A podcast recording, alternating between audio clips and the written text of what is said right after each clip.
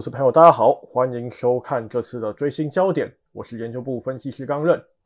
本周的我们的一个主题呢，主要还是放在有关于联总会的一个部分啊。各位可以看到我们的一个封面哦，其实这是这就是联总会的一个大楼。然后其实上周我们的那个易中经理呢，其实已经提过有关于联总会的一个一个部分哦。这次呢，我会将呃主题呢放在有关于外汇市场的一部分，就是大家想要关注，就说美元呢究竟有没有一个反弹的一个空间哦。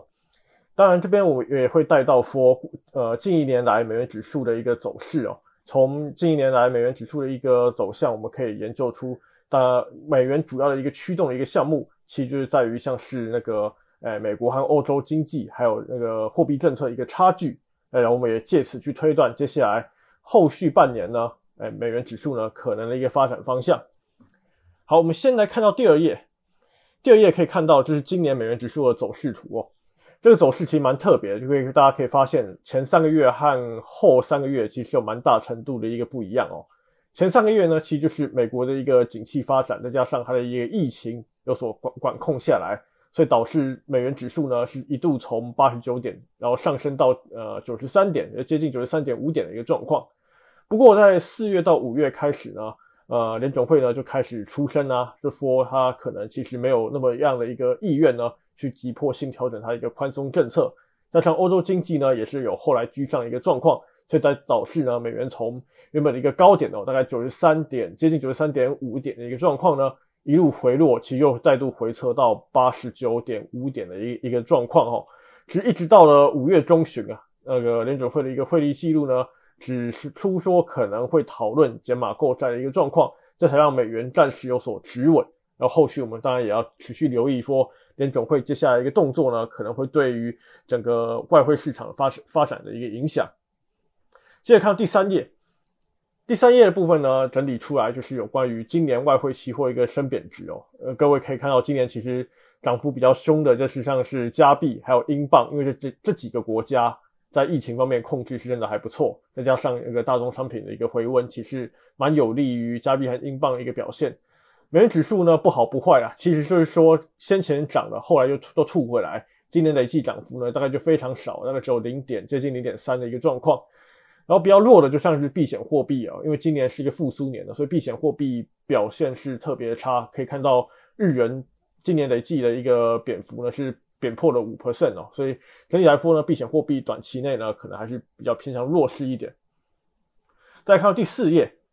第四页的部分呢，这边我们。把美元指数的一个各货币权重给拉出来哦，这其实很多人应该都知道啊。这边我们只是说在用这个方式去强调说，美元和欧元之间，它们两者之间有极大的一个关联性存在，应该说是一个负相关的，就是美元涨，那那个欧元就贬了，然后欧元升值，让美元就贬值，两者就是这样的一个一个关系哦。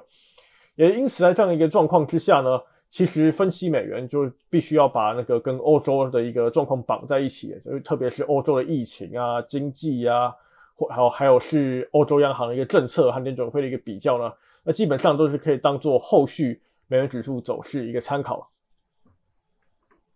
好，我们看到第五页，第五页就是我们这次一个大纲哦。首先呢，我们第一部分呢会从还是从疫情开始讲起啊，疫情还有美国及欧洲一个经济表态，可以当做一个回顾，可以去。呃，我们看一下，就是说美元究竟是有哪些要素去驱动它。然后第二部分呢，我们会提到央行和景气预估的一个部分。最后面我们会讲到美元指数在接下来一季到半年之间，它的一个后市展望如何。好，首先看到第六页，第六页这张图其实我过去一直有在整理哦，就是有关于呃我们全球疫情的一个状况。现在其实可以发现呢。呃，各国疫情的一个新增确诊啊，平均新增确诊其实都有在下降一个状况。其实这对大家来说是个好消息哦，就是说在新冠疫苗一个持续接种之下，其实呢，呃，不论是欧洲啊、美国啊、中国啊，甚至是最严今年最严重的印度啊，其实疫情都有在缓解。我们台湾，我想，应该很快，应该只要在大家拿到疫苗的一个情况之下呢，应该很快也会慢慢控制住。所以接下来我们就说，呃，在疫情的一个完结之下呢，其实。哎，对整体一个复苏呢，都还是相当有利。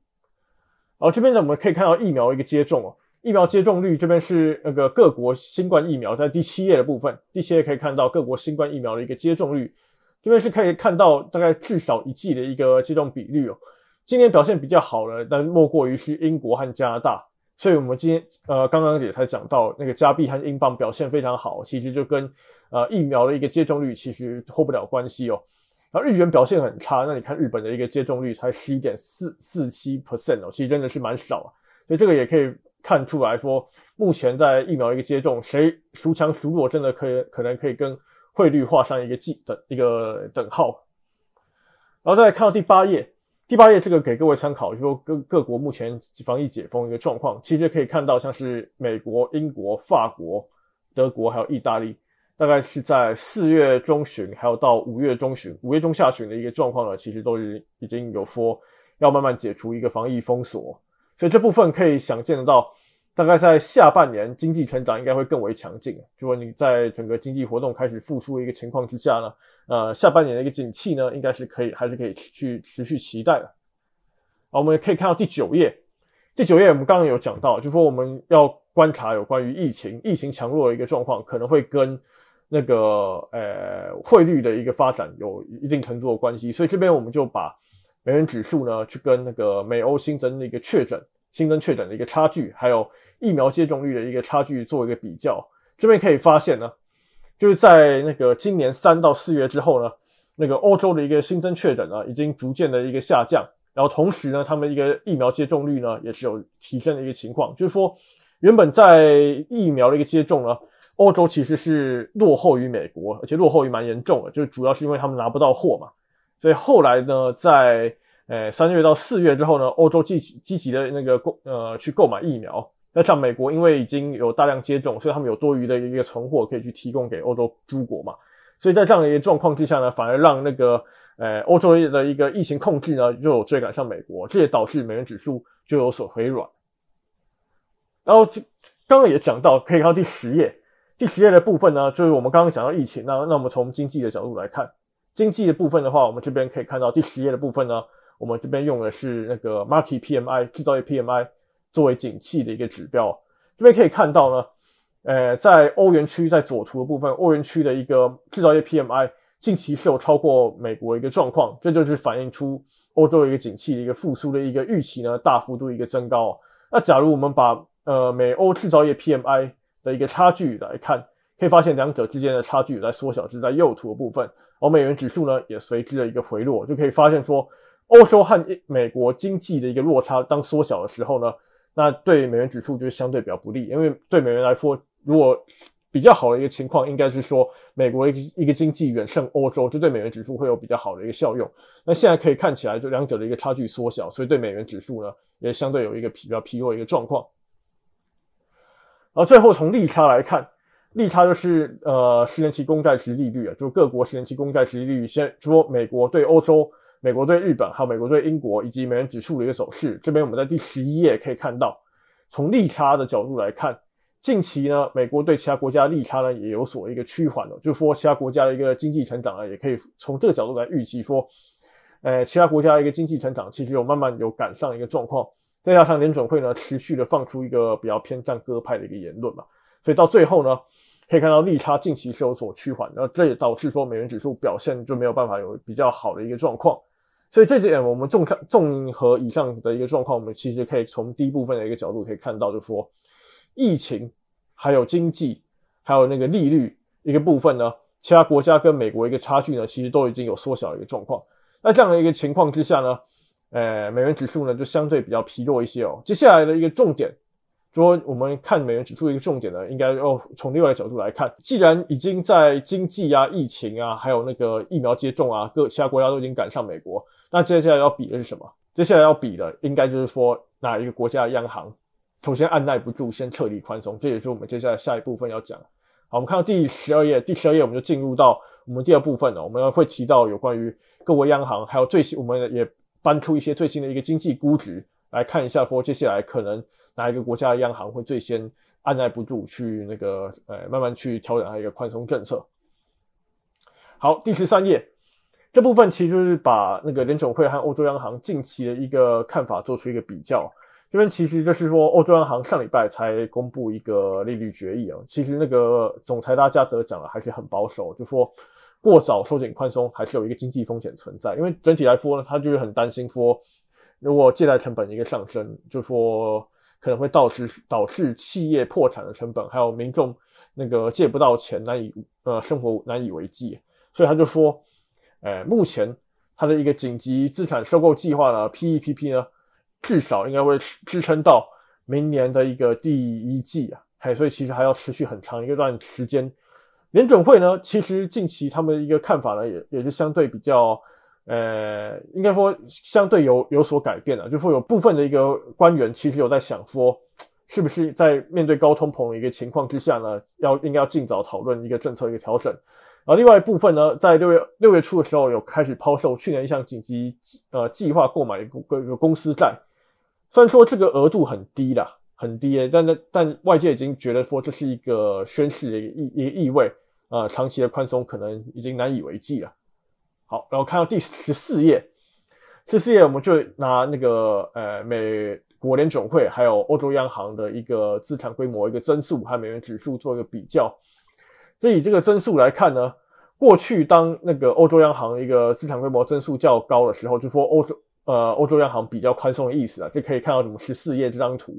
哎，就说我已经把箭头标出来了，就说。当欧洲的一个资产，呃，央行的一个资产规模增速是超过那个联总会的一个情况之下，那美元指数呢就相对比较有那个，就是买盘就相对会比较强啊，就意思说，当哪一个国家宽松比较强的时候，对该国的货币就会相对比较不利一点。这边可以看到，近期欧洲央行的一个资产规模增速呢，其实已经有明显的一个上升了，就是意思说，欧洲央行宽松的一个程度，其实相对于联总会是增加。那这点其实未来我们就会说，这似乎是一个讯号。那美元指数呢，可能有办法摆脱在近期的一个相对低档一个状况，有机会就因为呃欧洲央行的一个宽松的一个意图相对比较高的一个情况下，就让美元指数有一个逐底逐逐步回温的一个空间或机会。好，我们再往下看第十五页，接下来我们就拿一个些经济数据的一些展望做接下来。可能一些央行呃何时撤离一个宽松政策一个参考。首先呢，我们可以看到第十五页，十五页的部分呢，其实我们是用了一个世界银行的 World Bank 的一个经济展望。而世界银行的这个经济展望呢，其实是六月的时候刚公布，所以它是最新的一个数据。这边是一个可以看到，在二零二一年成长最好的依然就是我们的一个美国，它的一个今年一个成长率大概来到六点八，其实胜过全球经经济成长的一个评估哦。事实上，它这个数值还是有上修一个状况，比那个一月份的时候要上修不少。所以这个部分呢，就可以看出来说，美国一个经济成长在今年其实还是相对的一个强劲。而这边也可以看到另外一部分，就是有关于欧洲一部分了。欧洲其实今年的一个经济虽然也是复苏了，但相对比较温和，只有四点二 percent。所以这也是说，欧洲央行可能要保留比较久的一点货币的一个宽松政策，来确保他们的一个经济呢不会有出现额外一个风险存在。接着看到第十六页，十六页我们改用 OECD 一个数据，OECD 这边用的是呃失业率的一个预估哦。这边可以看到说，在呃截至到二零二二年的九月，在第十六页部分，二零二二年的一个九月，可以看到说，其实各国的一个失业率其实基本上呢还是会高于我们疫情开发呃疫情爆发之前的一个状况。这其实有一部分的反应就是说。诶，整体来看，现在一个社呃市场和社会的一个结构性有所改变哦，这可能会导致说一个就业的一个市场复苏的一个状况是相对比较缓慢一些。这也是让各呃所有的央行比较呃觉得尴尬的一个点呢，就是说，即便经济啊和通膨有过热，但可能让失业率率还是比疫情前偏高，他们没没办法给出一个明确的一个保证，就说可以马上的一个撤离一个宽松政策。但有鉴于这有鉴于这个失业率还是有在缓步改善嘛，所以整体来说呢，我们认为呢，应该是说会延续一个，就是政策如果是要调整的，应该会是延续一个比较渐进式、缓和式的，对市场所造成一个压力最低的方式，去慢慢来把这个货币政策、宽松政策把它慢慢慢给它撤除掉。接着我们看到第十七页，十七页就比较重要，就有关于通膨，这个在台湾大家可能比较感受不到，可是在那个欧美应该感受会比较深哦。就主要于现在一个通膨货膨胀真的是比较高，因为可以看到那个联准会的一个部分呢，其实已经超过了央行的一个目标两 percent 哦。即便有一个平均通膨目标制，就是说它目前可以容忍比较高的一个通膨，哎，但也不代表说它可以一直容忍这个物价呢有一个恶性通膨啊，就说物价持续上涨来来损害到它的一个民生的一个状况。所以这里就是一个盲点哦，也是一个联准会它决策一个困难一个所在。联准会本身是一直重申了，他就觉得说，目前的一个通膨呢，其实只是仅是一个短期现象，那它也有一些其他一些工具箱可以拿来应付这样的一个一个场面。但假如说这个通膨一直都降不下去，事实上，根据 OECD 的一个预估哦，一直到二零二二年的一个下半年，啊，通货膨胀可能都在两 percent 以以的水位以上啊。对于美国来说，所以对美国来说呢，适当的、适度的。调整它一个货币政策，应该会是一个必要的一个状况。其他反而像是那个欧元区啊，呃，还有那个日本啊，日本央行啊，他们在于通货膨胀一个部分，相对来说还是没有达到两 percent 一个标准，所以他们的一个宽松政策结束的压力是相对比较小。哎，但联对联总会来说，这就会是一个比较困难一个地方。接着我们就进入到第十八页的部分，这边我们就替第二部分做一个总结哦。目前的一个状况，其实其实可以看到说，其实美国呢在基本面依旧还是相对一个有优势的一个存在。就像关于它的一个呃经济的一个展望，还有它的一个就业数据以及通膨预期呢，其实都相对来说是高过欧洲的一个情形。所以，我们预期呢，联总会呢还是会早于欧洲央行收紧一个宽松政策，可能在今年年呃今年到秋天的时候就有机会。就是在全球央行年会八月的时候呢，就会有这个一个可能性存在。至于本周的一个利率决议，基本上还是有较高的几率是按兵不动，但可以去留意到说联总会他们的一个会议记录，还有那个主席鲍威尔一个说法，究竟对于高通膨，他们是不是会给出一个比较呃合乎逻辑的一个说法哦？就说他们接下来要怎么应对呢？还是说呃？动除了动用工具箱之外，是否有调整一个政策一个空间存在？这都是可以后续去值得留意的一个部分。好，我们接接着我们进到最后一部分，第十九页，我们就可以看到说，我们目录进到最后一点了，就有关于美元指数后续的一个展望。好，我们这边可以从二十页可以看到，二十页这边我们把过去 Q 一啊 Q 一的一个期间和美元指数的一个走势做一个挂钩，这边就可以。发现到，就说我们把三次 Q E，就是在金融海啸啊，金融海啸过后那个阶段，三次 Q E 的一个情况，把它用一个蓝底做一个标注，然后我们可以发现到一件事哦，就是说在 Q E 的一个末端，还有那个 Q E 结束之后呢，其实美元指数呢都有出现一个反弹的一个状况，所以整体来说呢，过往 Q E 结束了之后，美元确实有一个向上发展的一个机会，而我们现在呢。基本上就已经很接近这个末端了，就是说在于那个量化宽松结束的一个呃接近一个尾声的一个情形，所以我们就预期说呢，美元指数呢，其实再继续往下贬的一个空间呢，其实相对会比较有限。接下来应该可以留意说，呃，是是否有反弹、筑底反弹的一个机会。好，二十一页我们就讲到一个结论了。整体来看呢，在上半年呢一个情况之下呢，主要受到欧洲疫情的一个受控哦，其实对于美元的一个行情是相对比较不利的。再加上说，呃，联准会的一个官员呢，在四到五月的时候，呃发他们发表一个言论呢，都还是比较偏向鸽派。哎，所以在这样一个情况之下呢，呃，第一季的一个美元呢表现还是比较，呃，相对比较疲软一些，特别是在四到五月的时候。但接下来呢，若是我们从呃接下来呃央行的一个政策路径来看的话，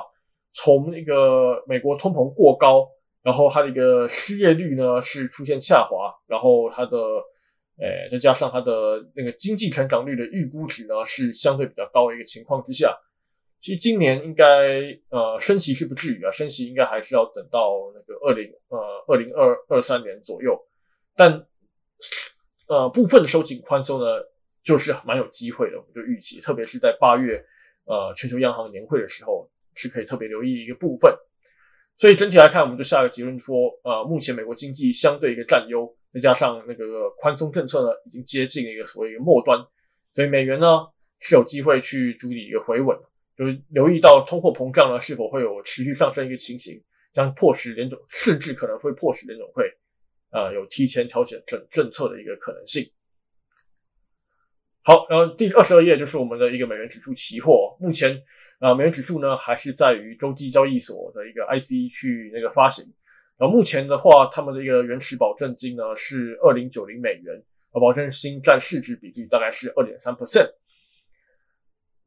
除此之外呢，呃，各也请各位听众呢持续来关注我们一个研究部的一个节目哦，我们元大期货的一个研究最前线呢，其实集结了非常多专业的一个分析师。现在除了有与呃与分析师有约的技术导航、追星焦点与名家看讲之外呢，现也有所谓的一个 Trade 学院、R 语言、Python 城市交易和 Multi Chart，可以请大家多加留意，然后利用我们的一个研究资源呢，去增加自己的一个投资技能和知识。